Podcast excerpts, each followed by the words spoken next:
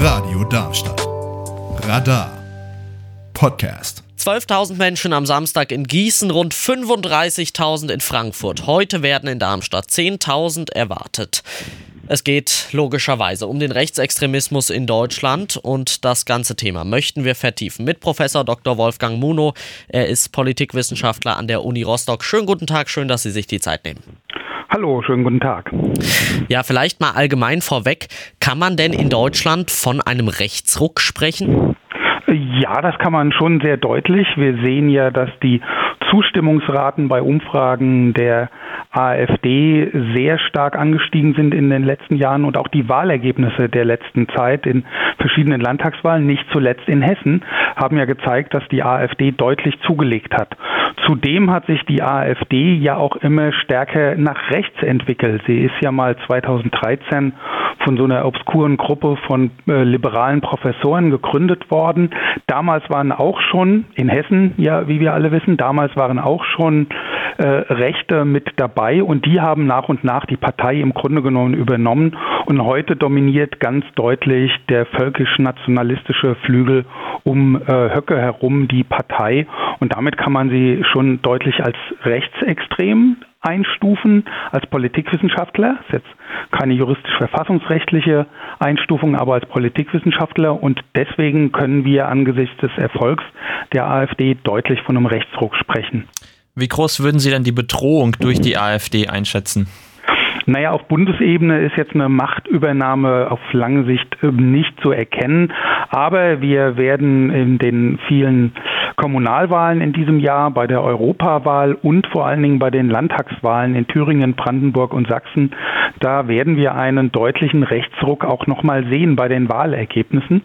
Und gerade bei den Landtagswahlen, wenn die AfD über ein Drittel der Sitze erreichen sollte im Parlament, in den Landtagen, dann kann sie schon einiges blockieren, beispielsweise die Ernennung von Verfassungsrichtern. Und Höcke hat ja auch schon angekündigt, dass er beispielsweise den Medienstaatsvertrag kündigen will, um das öffentlich-rechtliche Fernsehen in Thüringen abzuschaffen.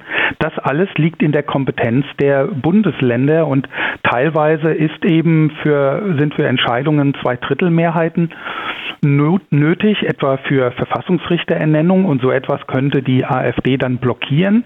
Wenn sie mehr Stimmen erreichen könnte und unter Umständen, unter sehr ungünstigen Konstellationen reichen auch schon etwa 40 Prozent der Stimmen für eine absolute Mehrheit in einem Landtag, äh, wenn nämlich viele Kleinstparteien an der 5-Prozent-Hürde scheitern oder kleinere Parteien. Und das ist jetzt kein ganz unrealistisches Szenario, etwa für Thüringen. Und das könnte dann sehr große Probleme aufwerfen. Ja, jetzt ist in den letzten Wochen und Monaten immer wieder auch das Wort Protestpartei im Zusammenhang mit der AfD gefallen. Ist das ein Wort, das da am rechten Fleck ist? Kann man bei der AfD von einer Protestpartei sprechen? Ja, das war sie mal zweifellos, als sie gegründet wurde, aber nach zehn Jahren und mit zunehmendem Maße sehen wir bei Erhebungen und Umfragen, dass die Anhänger und Sympathisanten und Wähler der AfD sich selbst gar nicht mehr als Protestler sehen, sondern zunehmend aus Überzeugung die AfD wählen. Insofern würde ich das Signum oder das Label Protestpartei mal in Frage stellen und sagen, das trifft es eigentlich nicht mehr zu den Protesten. Wir haben jetzt fast 1,6 Millionen Unterschriften für die Grundrechtsverwirkung ähm, für Björn Höcke. Würden Sie sagen, diese ganzen Aktionen aktuell gerade mit den Demos spaltet die Gesellschaft eher gerade Leute, die vielleicht an der Grenze zur Demokratieskepsis stehen oder würden Sie sagen, das könnte die nochmal abholen? Naja, also die Spaltung haben wir ja schon längst. Also gerade bei uns in den ostdeutschen Bundesländern haben sie deutlich über ein Drittel der Bevölkerung teilweise, die auf Seiten der AfD steht, als Sympathisanten. Das heißt nicht, dass die alle am Wahltag dann auch AfD wählen. Aber wir haben gerade eine Umfrage in Mecklenburg-Vorpommern. Da befürwortet fast die Hälfte der Bevölkerung, dass die AfD in der Regierung beteiligt werden sollte.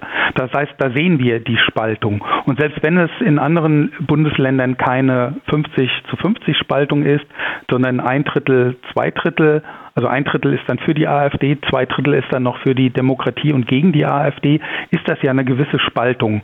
Und das sehen wir jetzt eben auch bei den Protesten. Bisher in den letzten Wochen und Monaten bis hin zu Corona-Zeiten haben eher Rechte Land auf, Land ab protestiert auf den Straßen Und äh, jetzt protestiert eben auch mal die Linke beziehungsweise bis in die bürgerliche Mitte hinein gegen rechts.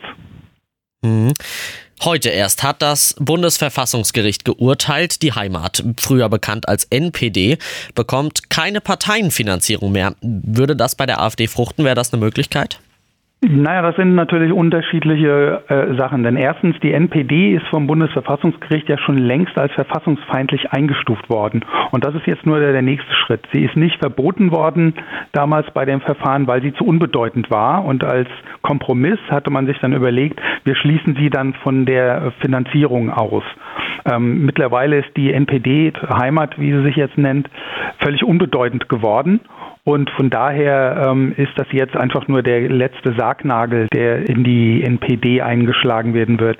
Die AfD als, ist erstens nicht als verfassungswidrig eingestuft. Es gibt noch kein Verfahren, es gibt noch keine, ist noch nicht absehbar. Zweitens wird das auch so leicht nicht sein, juristisch gesehen, weil die AfD ja sehr geschickt ist, immer im Abwiegeln. Auf der einen Seite spricht man dann von Remigration und Vertreibung und auf der anderen Seite macht dann äh, Frau Weidel eine Pressekonferenz und sagt, so war das ja alles gar nicht gemeint und das macht es dann, wird es dann juristisch auch schwieriger machen, die Partei zu verbieten. Ähm, wenn die Partei verboten ist, ne, verboten wäre, dann hätten wir aber noch ein, ein zweites Problem, nämlich das politische. Also es gibt einmal rechtliche Probleme mit einem Verbotsverfahren, sehr aufwendig, sehr kompliziert. Und es gibt politische Probleme, nämlich Weit über ein Drittel der Bevölkerung in vielen Bundesländern in Ostdeutschland ist mittlerweile pro AfD. Das zu verbieten wird politisch zu Verwerfungen führen. Insofern ist das nicht einfach eins zu eins zu übersetzen. Was man überlegen kann und was ja auch getan wird, wäre ein Verbot der Jugendorganisation, der jungen Alternative, die ja formal keine Partei ist, sondern ein Verein. Das kann dann die Innenministerin verbieten, Frau Faeser. Und das wäre dann eben nicht so einem Parteiverbot, so einem aufwendigen Verfahren unterlegen. Müsste aber natürlich auch nach rechtsstaatlichen Regeln gehen. Da die junge Alternative allerdings schon deutlich vom Verfassungsschutz als rechtsextrem eingestuft wird und als noch extremer als die Mutterpartei gilt, wären die Chancen da aber relativ gut.